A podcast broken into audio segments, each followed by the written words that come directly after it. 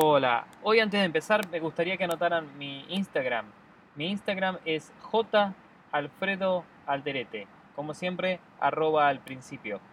O sea que arroba jalfredoalderete.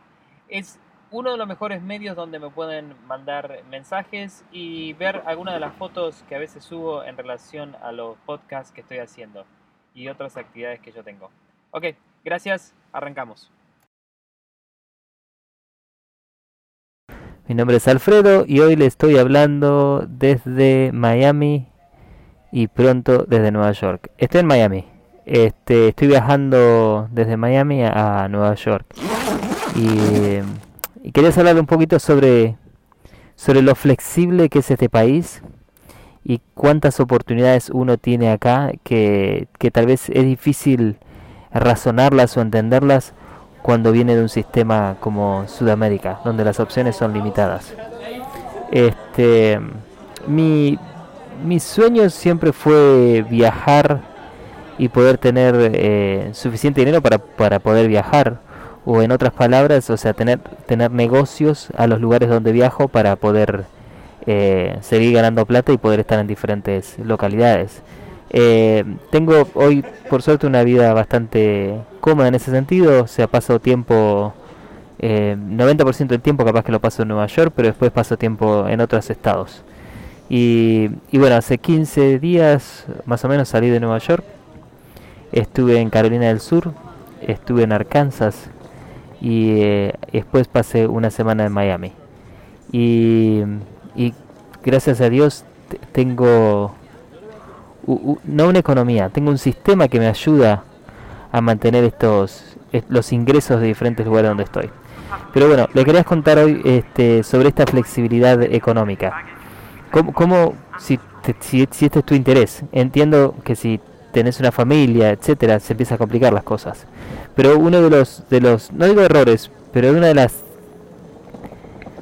de, de las trampas más fácil que entras en este país es llegás trabajas un año, dos años, eventualmente tenés crédito, eh, tal vez te compras un auto nuevo o lo alquilás y te das cuenta que pagar una cuota de 300 dólares de un auto es muy fácil. Entonces decís, o sea, ¿para qué voy a juntar plata para comprarme un auto cuando yo puedo financiar 100% de la transacción y pagar los 300 dólares? Eh, para eso empezás a empezar, pero ¿para qué voy a pagar el celular? Si me cobran 19 dólares al mes. Entonces agregás 19 dólares al mes. Eh, ¿Por qué tengo que comprar mis muebles? Todos los muebles para mi casa me salen 6 mil dólares y los puedo pagar a 60 meses a, no sé, 200 dólares por mes. Eh, ¿Para qué voy a juntar para muebles? Voy, me compro los muebles y los pago tranquilito en 5 años. Y así sucesivamente hasta que llegas a la casa. Y la casa es uno de los, de las, no te voy a decir las trampas, pero es uno de los lugares que donde la gente trata de comprar lo máximo que puede comprar desde, su bolsillo. O sea, si una persona tiene la capacidad económica de poder comprar una casa de 400 mil, va y se compra una de 500. y piensa, no, que yo voy a poder, que esto que el otro. O sea, hacen el esfuerzo eh, impresionante para, para, comprar esa casa. Y lo financian a 30 años. Eso es lo más normal que pasa en este país. Eh, y financian, no te digo el 100%, porque las cosas han cambiado, pero capaz que financian el 80%. ¿Qué significa esto? Que la casa la debes y lo que estás alquilando es el dinero. Esto es el otro problema de, este, esta ecuación. Que tal vez estás en una casa que está hermosa, está divina, eh, no hay casa que, que esté completa sin que uno le ponga la firma de uno.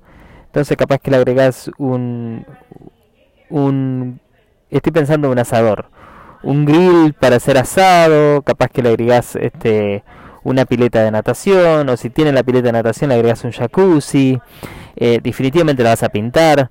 Eh, el aire acondicionado capaz que te gusta, no te gusta, lo dividís, etcétera. Y lo que vas a empezar a hacer vas a tener un gasto fijo de alguna forma en, no sé si escuchan en el aeropuerto, en reparar esta propiedad. Y tenés un trabajo en la ciudad, tus chicos están en la escuela, todo perfecto. Hoy estamos en la pandemia, donde tenés la libertad tal vez de trabajar de donde quieras. O tenés la, mala suerte que perdés el trabajo y tenés que mudarte.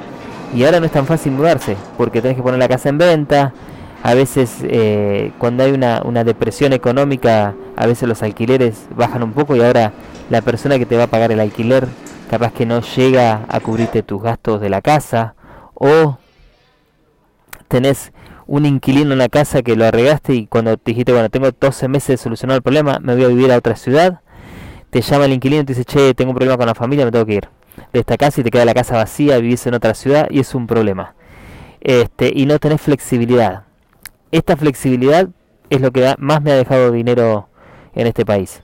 Eh, y no solo dinero, o sea, conozco el 50% del país, eh, he tenido la oportunidad de viajar por, por otras razones, por negocios y trabajando para otras empresas. Y cuando trabajas para negocios es el aeropuerto a la oficina, de la oficina al aeropuerto y del aeropuerto de vuelta a tu casa. O sea, nunca ves realmente la ciudad donde vos estás. Esa gente que te dice, uy, yo pasé por todo el mundo, soy un ejecutivo, la realmente no están trabajando, no, no disfrutan de la ciudad. Y tuve esa experiencia y no es, no es divertido. Hoy por hoy, hace mucho viajo y disfruto el lugar. Me quedo dos o tres días y capaz que tengo que trabajar un día y me quedo dos porque tengo esta flexibilidad. Este, y es una maravilla. Te, te cuento esto y te, o sea, es mi opinión y es mi punto de vista para que sepas las, las consecuencias y, y las cosas que tenés.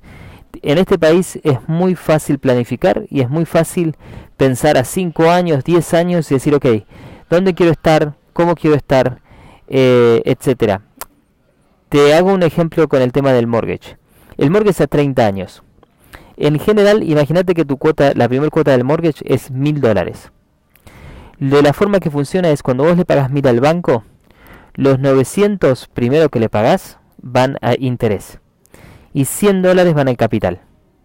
Entonces, al principio, básicamente vos pagás el costo del crédito y alrededor de los años 14, 15, capaz que menos, empieza a darse la vuelta a la milanesa, donde vos llega un momento que estás 50 y 50 significa que de los 1000, 500 van para interés y 500 van para el capital.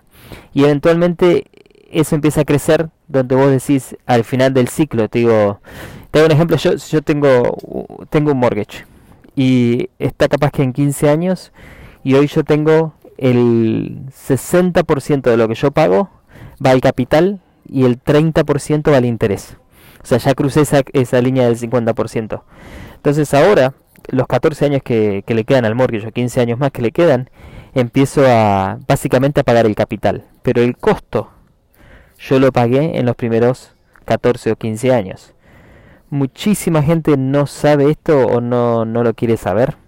Porque hay una, una lista de todos los 360 pagos de, de mortgage. 360 porque son 12 por 10 son 120, son 120 años, 120 meses, perdón, son 360 meses, 30 años. Pero bueno, tú solo que vos haces, miras esa tabla y te das cuenta que si estás 8 o 10 años de la casa, básicamente tu, tu deuda no se bajó y solamente pagaste el costo. Entonces mucha gente lo que hace es refinanciar. No voy a refinanciar porque la la la la. Y refinancian y se meten en otro crédito a 30 años. Entonces todo lo que vos pagaste, el costo de ese primer crédito de 30 años, lo perdés y entras ahora a un nuevo costo operativo y empujaste la, vuelta 10 años más adelante. Digo, esto lo hace la gente todos los días, especialmente ahora que hay interés bajo. Eh, entiendo que este tópico capaz que es un poquito fuera de lo, de lo que acostumbro hablar acá, que tal vez sea muy técnico de que digas, che, yo todavía no estoy ahí, ojalá tuviera la oportunidad de comprar una casa, pero eventualmente vas a llegar. Y cuando llegues, eh, pensá en, estas, en esto que te estoy diciendo, porque si compras una casa y empezás a decir, no, estoy 8 años en esta casa y me voy, vas a encontrarte que vas a estar constantemente pagando el costo del, del, de los créditos y nunca vas a estar construyendo, ¿cómo se dice esto? Wealth. Pero anyway, este quería hablar de eso, de la flexibilidad laboral, que si te interesa la flexibilidad laboral, eso es una opción, de encontrar eh, tener una estructura mediana y baja para poder moverte fácil, no te metas en una estructura muy grande, porque ahora tenés el auto que pagar, la bicicleta, el equipo de música, etcétera. Eh, digo, y eso te va a atar, te va a dar menos flexibilidad. Y la otra es de entender el costo que tenés para vivir todos los días. Si vos ves ese costo y vos lo manejas reducidamente, Eh, este es mi ejemplo y esta es mi vida personal. Yo casi todos los gastos de todo el año lo pago en 200 días del trabajo. O sea, el año tiene 360, en 200 termino de pagar todo. Y estos son los números del 2020. Eh, y, el, y el objetivo es pagar todo, entonces me quedan 100 días libres por 3 meses libres para hacer lo que quiero. Digo, eso es otra opción. Vos estás en una ciudad, trabajas, trabajas, trabajas, trabajas, cubrís todos tus gastos y después tenés 3 meses de vacaciones. Eso también se puede hacer acá. O sea, lo que siempre digo, vos acá en Estados Unidos haces tu agenda. Ok, los dejo, llegué a los 10 minutos, eh, me falta todavía como una hora para, para que salga el avión, pero ese era el temita que quería tocarles hoy. Ok, un abrazo, chao.